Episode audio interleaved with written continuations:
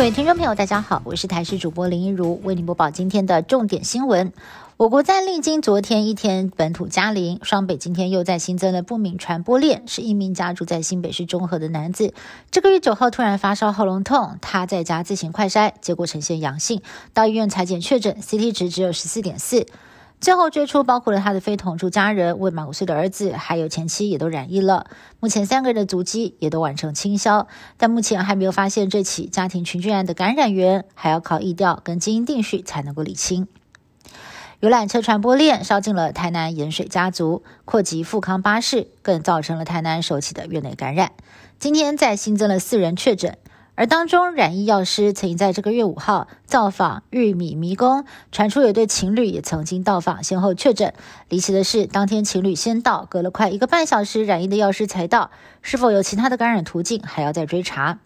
另外，盐水家族当中，养鸡兼开杂货店的四姐、四姐夫再传给两位邻居，住家相距一百五十公尺，每天倒垃圾交谈，造成感染，整个传播链累计二十四个人染疫。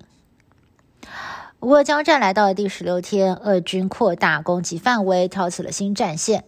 乌克兰的第三大城涅伯城和西部城市卢斯克首次传出遭到空袭，而且呢还炸出了一个巨大的火球，引发了熊熊大火，场面触目惊心。涅伯城跟卢斯克也都传出有人员伤亡。俄罗斯入侵乌克兰两个星期，不断的针对核电厂进攻。上个月占领了车诺比核电厂遗址，连乌克兰境内另外一座欧洲最大的扎波罗热核电厂，在四号也被俄军给控制了。国际间非常担心会引爆核灾，没想到俄军变本加厉，一座核研究机构日前遭到轰炸，岌岌可危。乌克兰痛批俄国不所不用其极，发动另类的核武恐攻。乌俄战争来到第十六天，俄军天天无情轰炸，但是乌克兰总统泽伦斯基率领全民坚守岗位，奋勇抵抗，毫无畏惧，让全世界对他刮目相看。而泽伦斯基他曾经是一位喜剧演员，他主演的电视剧《人民公仆》最近引发高度关注，全球超过二十间电视台都在抢版权。外国人的英文在考试上又比较吃香吗？那可不一定哦。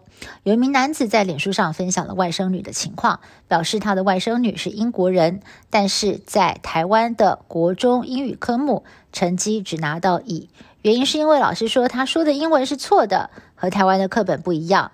结果呢，在网络上也引发了热烈讨论。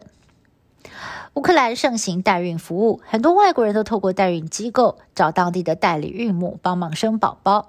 不过最近爆发了战争，这些代孕宝宝该怎么办呢？也让人非常的担心。在美国有一个救援组织决定要出手帮忙，最近他们协助从基辅救出了一对早产的双胞胎，整个过程相当惊险。以上新闻是由台视新闻部制作，感谢您的收听。更多新闻内容，请您时锁定台视各界新闻以及台视新闻 YouTube 频道。